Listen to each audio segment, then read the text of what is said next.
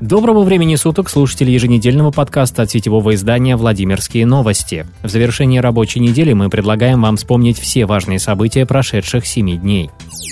33-й регион постепенно возвращается к привычной жизни. На фоне снижения уровня распространения COVID-19 в указ номер 38 от 17 марта 2020 года о введении режима повышенной готовности периодически вносятся изменения, ослабляющие коронавирусные ограничения.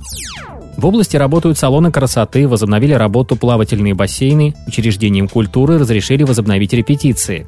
Ранее их работа была восстановлена в части обслуживания зданий, помещений без оказания услуг населению. Открылись торговые центры, правда пока в урезанном формате. Предприятия общепита, фудкорты, спорткомплексы, салоны красоты, досуговые центры, детские игровые зоны и кинотеатры, расположенные в ТЦ, остаются закрыты. Специализированные дома ребенка в Александрове, Владимире, Гусь-Хрустальном и Муроме возвращаются на штатный режим работы. При этом они должны соблюдать требования, введенные на время пандемии коронавируса.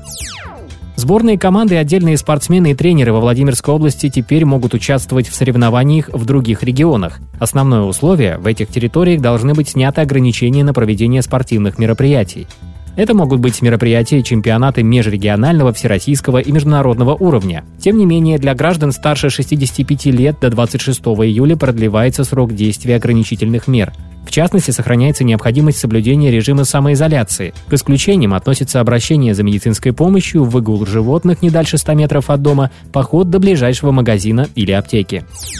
Романа Гадунина не утвердили на должность заместителя губернатора области по ЖКХ и энергетике. В сферу его обязанностей входит ЖКХ, энергосбережение, природопользование охрана окружающей среды, ГЖИ и дорожно-транспортный комплекс, тепло- и энергоснабжение, лесное хозяйство, строительство и архитектура. Роман Гадунин координирует работу шести департаментов и нескольких государственных инспекций. Он начал свою работу со 2 апреля и успел лично пообщаться с законодателями. Но однако депутаты не согласовали его кандидатуру на столь высокую должность. Только 6 голосов отдали за, 6 против, 16 вообще воздержались. Губернатор Владимирской области отметил, что некоторые руководители уходили из области именно из-за того, что после такой реакции у них пропадало желание работать. Владимир Сипягин отчитался о своей работе перед депутатами ЗАГС Собрания. Его работу анализировали более пяти часов. По итогам доклада главы региона депутаты ЗАГС Собрания признали работу губернатора Сипягина неэффективной по ряду направлений. Для редакции Владимирских новостей очевидно, что основное направление здесь здравоохранение. Практически каждый третий вопрос депутатов касался этой темы. Актуальнейший вопрос – дефицит врачей медперсонала среднего звена. Несмотря на все меры поддержки, привлекать специалистов удается с трудом, да и удержать тех, кто есть, не всегда получается.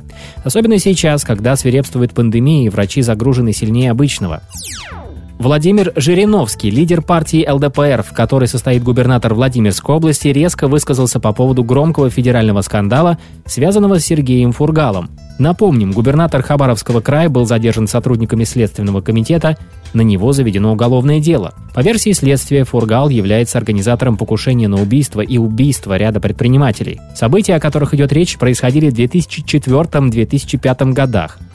Исполнители убийств якобы назвали главу Хабаровского края организатором преступлений.